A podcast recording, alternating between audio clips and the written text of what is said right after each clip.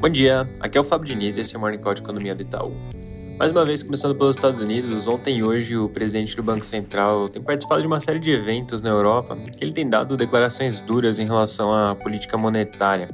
Hoje mais cedo, por exemplo, ele mencionou que pelo menos mais dois aumentos são prováveis e que inclusive poderiam ser consecutivos, ou seja, sem ter um encontro de pausa e reavaliação entre eles.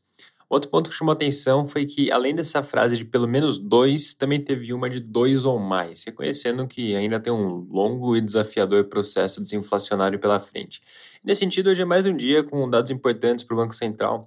Agora, às 9h30, sai o Core PCI do primeiro trimestre, que, conforme a gente sempre comenta, é uma métrica de inflação de consumo que o FOMC olha bem de perto.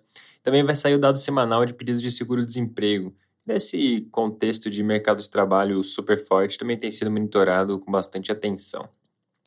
Passando rápido pela Europa, ontem eu comentei que a inflação da Itália veio um pouquinho abaixo do esperado, mas hoje mais cedo saiu a inflação da Espanha, que veio com a direção oposta, superando as expectativas.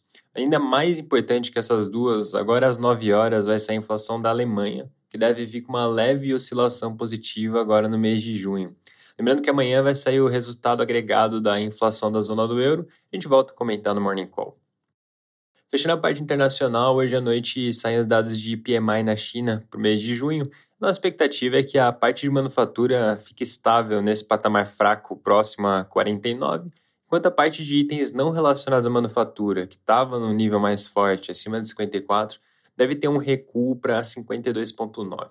No Brasil, hoje o foco vai ficar bastante voltado para a reunião do CMN, que vai trazer a discussão sobre a meta de inflação.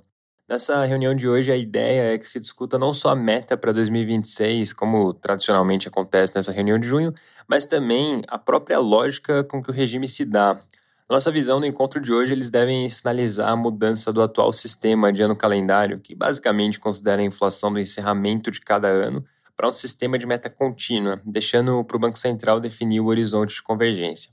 Esse é um ponto que o ministro da Fazenda, Fernando Haddad, inclusive já vem sinalizando faz algum tempo, destacando que é o padrão internacional. No mais, a gente espera a confirmação da meta para 26 em 3% e a manutenção das bandas de tolerância, ponto e meio percentual para cima ou para baixo.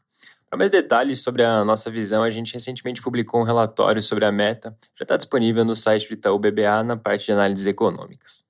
A agenda do dia traz ainda a divulgação do relatório trimestral de inflação do Banco Central, agora às 8 horas, e mais tarde vai sair o dado de criação de empregos formais para maio, que a gente espera em 185 mil, que é um número consistente com a resiliência que vem sendo observada no mercado de trabalho. A gente volta a comentar sobre esses dois pontos amanhã cedo. Para finalizar, ontem o ministro Haddad confirmou que o programa de redução de preços de automóveis vai aumentar em 300 milhões o crédito para bancar o desconto, ou seja, vai passar dos atuais 500 milhões para 800, fazendo que com isso o montante total do programa passe de 1 bilhão e meio para 1,8. Para financiar essa ampliação, o diesel vai passar por mais uma rodada de desoneração, tendo um aumento de 3 centavos. É isso por hoje, um bom dia.